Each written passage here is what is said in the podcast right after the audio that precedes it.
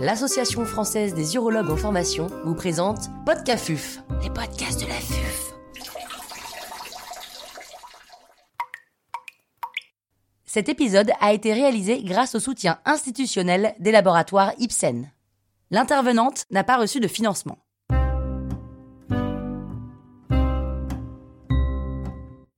Quel bilan réalisé avant une hormonothérapie et comment je gère le suivi? Docteur Géraldine Pignot, chirurgien urologue à l'Institut Paoli Calmette à Marseille, nous fait part de son expertise. Pourquoi est-ce important de bien surveiller un patient sous hormonothérapie? La mise en route euh, d'une euh, hormonothérapie, c'est pas anodin, c'est un traitement qui peut avoir des effets secondaires importants et on sait que la suppression androgénique, elle a des effets secondaires qui sont précoces et qui sont généralement euh, bien rapportés par le patient, c'est les bouffées de chaleur, c'est la perte de la libido, c'est les troubles de l'érection, c'est l'asthénie. Et puis il y a des effets secondaires qui sont plus insidieux et qui surviennent plus tardivement, c'est le cas de l'ostéoporose, de la perte musculaire et de la prise de poids, des symptômes et des syndromes dépressifs et puis euh, des troubles métaboliques. Donc c'est important que ces patients aient un suivi, une prise en charge dès le début de l'hormonothérapie parce qu'en plus souvent ce sont des effets secondaires qui vont survenir dès la première année d'instauration du traitement et donc il va falloir effectivement bien les surveiller. Quel bilan initial faut-il proposer avant instauration? Avant instauration, il faut savoir bien interroger notre patient et éventuellement dépister un syndrome métabolique parce qu'on sait que l'hormonothérapie va avoir un impact sur le métabolisme avec notamment une augmentation de la résistance à l'insuline, une augmentation du risque d'hyperglycémie, de dyslipidémie et donc il faut absolument dépister à l'avance des problèmes sous-jacents qui auraient été méconnus jusqu'alors et le syndrome métabolique, eh bien, c'est ce syndrome qui est très à la mode parce qu'on sait qu'il est corrélé à la survenue de l'athérosclérose et à la survenue de complications cardiovasculaires et de décès prématurés. Et donc, il faut au minimum prendre l'attention des patients, mesurer le périmètre abdominal et faire un bilan glycémique et un bilan lipidique. Il faut également bien tenir compte des antécédents cardiovasculaires et au moindre risque, eh bien, demander une évaluation cardiologique parce qu'effectivement, chez des patients qui ont des antécédents cardiovasculaires lourds, dans certains cas, eh bien, au lieu de mettre une hormonothérapie, on s'abstiendra. Je pense notamment aux localement avancés pour qui on fait de la radio-hormonothérapie euh, généralement mais qui dans certains cas ne vont bénéficier que d'une radiothérapie s'ils sont âgés et très comorbides sur le plan cardiovasculaire. Il faut savoir aussi s'abstenir chez des patients qui sont très âgés avec une maladie qui est non métastatique et que parfois on ne traite pas parce qu'on sait que la mise en route d'une hormonothérapie sera plus délétère en raison de leur comorbidité que le bénéfice attendu du traitement. Donc ça, c'est important de l'évaluer avant l'instauration du traitement. Et l'autre point important, c'est l'ostéodensitométrie qui va nous permettre également d'évaluer avant instauration l'existence d'une éventuelle ostéoporose. Quel suivi doit-on mettre en place?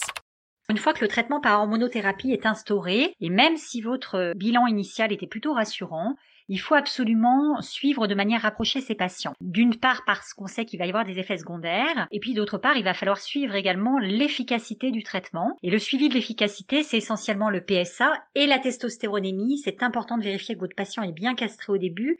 Et on sait que la profondeur de castration est également un facteur pronostic. Les patients qui répondent très bien avec une profondeur de castration, une baisse importante de la testostéronémie et une chute également rapide du PSA sont des patients qui généralement vont développer une résistance à la castration plus tardive. Donc l'efficacité du traitement, c'est le premier point à surveiller. Et bien sûr, généralement, ce qu'on préconise, c'est de doser le PSA après une deuxième injection. Alors surtout si on fait des traitements avec des injections trimestrielles, on attend la deuxième injection avant de faire notre contrôle de PSA. Et puis, le suivi de la tolérance et des effets secondaires. Bien sûr, il y a tous les effets secondaires qui vont être rapportés par le patient, qui sont importants à prendre en compte. Ce d'autant qu'il existe souvent des traitements disponibles. Je pense par exemple aux bouffées de chaleur. Les bouffées de chaleur, c'est l'effet secondaire le plus fréquemment rapporté par nos patients et elles sont considérées comme très invalidantes dans 10 à 30% des cas.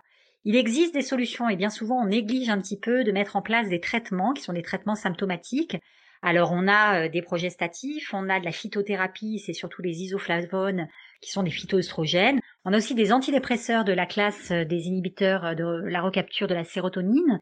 Et donc effectivement, on peut être amené à proposer des stratégies de prise en charge des effets secondaires. Certains effets secondaires, on l'a dit, sont plus insidieux, vont survenir un peu plus tardivement, même si l'hyperinsulinisme se développe généralement dans les trois premiers mois et que la perte osseuse, elle est maximale également sur la première année après instauration d'une hormonothérapie. Et donc il va falloir absolument vérifier que notre patient surveille son poids et qu'il n'y a pas trop de modifications corporelles.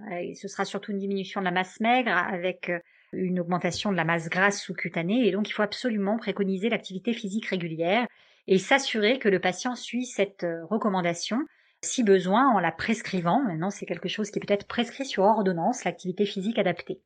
Il faut également lui conférer les mesures hygiénodiététiques nécessaires pour pouvoir assurer une régulation pondérale et puis continuer à surveiller au moins à six mois puis une fois par an le bilan métabolique, notamment le bilan glycémique et lipidique et l'ostéodensitométrie qui est également à renouveler à un an puis assez régulièrement au cours du suivi afin de s'assurer de l'absence d'ostéoporose. Et bien sûr, ces patients-là pourront être adressés en cas de problème à un endocrinologue ou à un rhumatologue pour pouvoir gérer ces effets secondaires.